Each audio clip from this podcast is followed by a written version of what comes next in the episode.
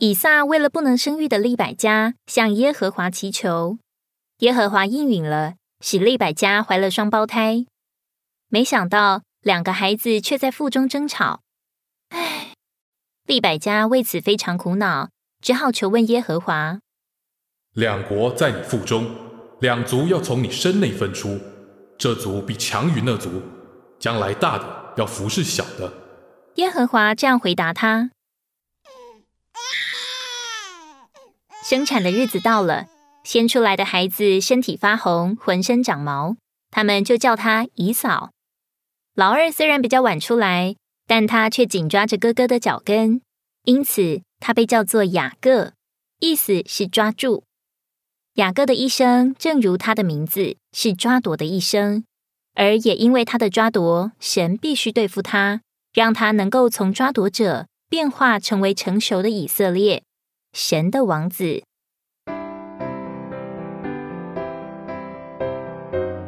罗马九章十一节说：双子还没有生下来，善恶也没有做出来，只因要坚定神拣选人的旨意，不是本于行为，乃是本于那呼召人的。在母亲肚子里时，雅各就常与哥哥相争，甚至虽然在神的安排下，以扫先出来。雅各仍然抓住以扫的脚跟，这样的雅各后来却能蒙福，成为以色列十二支派的始祖。这全是因为他在出生之前，甚至在创立世界以前，他就蒙神拣选了，不是本于他的抓夺、奋斗与行为，而是照着神的预知，也在于神的怜悯与恩典。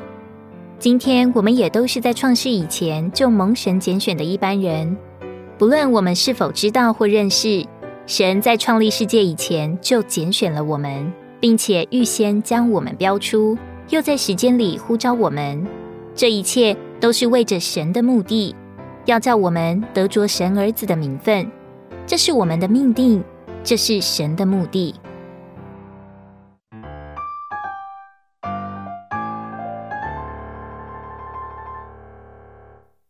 两兄弟渐渐长大。以扫善于打猎，常在田野中；雅各为人安静，常在帐篷里。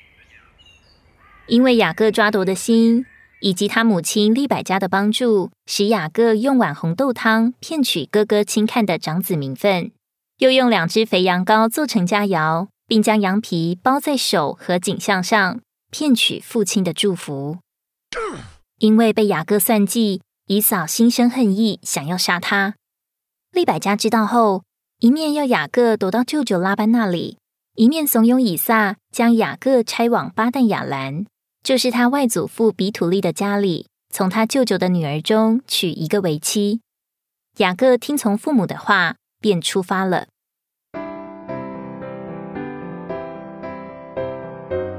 因为贪爱世界，以扫轻看他长子的名分，结果他就失去了。神要给他选民的长子名分，包含三件事：彰显神、代表神，以及有份于神的国。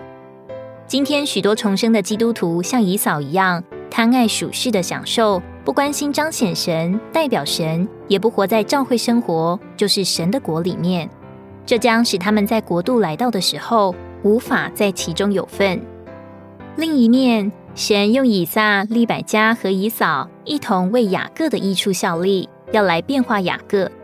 我们周围每一个人与我们之间所发生的每件事，都在神主宰的手下，为着对付我们，使我们得益处。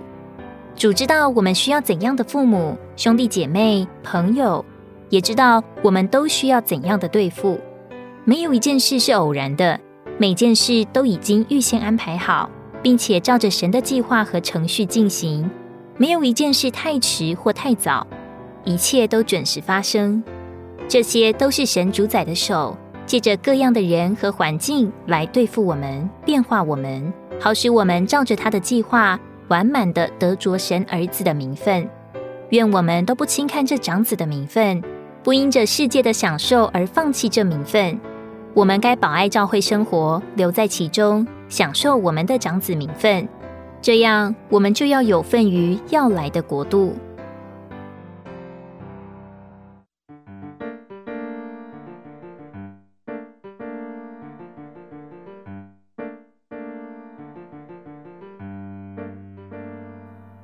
往巴旦雅兰的途中因为天晚了雅各就搬了一块石头枕着头躺下睡着了。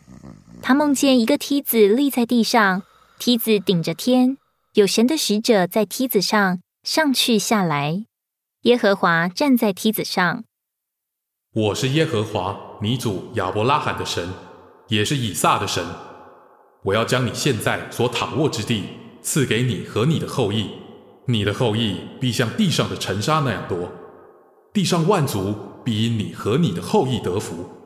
看哪，我与你同在，你无论往哪里去，我必保守你，使你归回这地。我总不离弃你，直到我成就了向你所应许的。雅各醒了，就惧怕的说：“耶和华真在这地方，我竟不知道。这地方何等可畏！这不是别的。”乃是神的家，也是天的门。他把所枕的石头立作柱子，浇油在上面，并给那地方起名叫伯特利。他向神许愿：神若与我同在，使我平平安安的回到我父亲的家，我就必以耶和华为我的神。我所立为柱子的石头，也必作神的家。凡你所赐给我的，我必将十分之一献给你。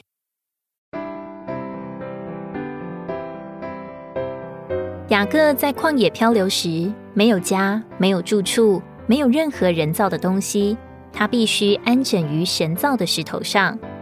人所有的作为都除去了，所留下的只有神所造的天和地。他似乎失去了一切。就在他失望的时候，梦来了。这梦就是意象，梦的中心是一个梯子，预表基督。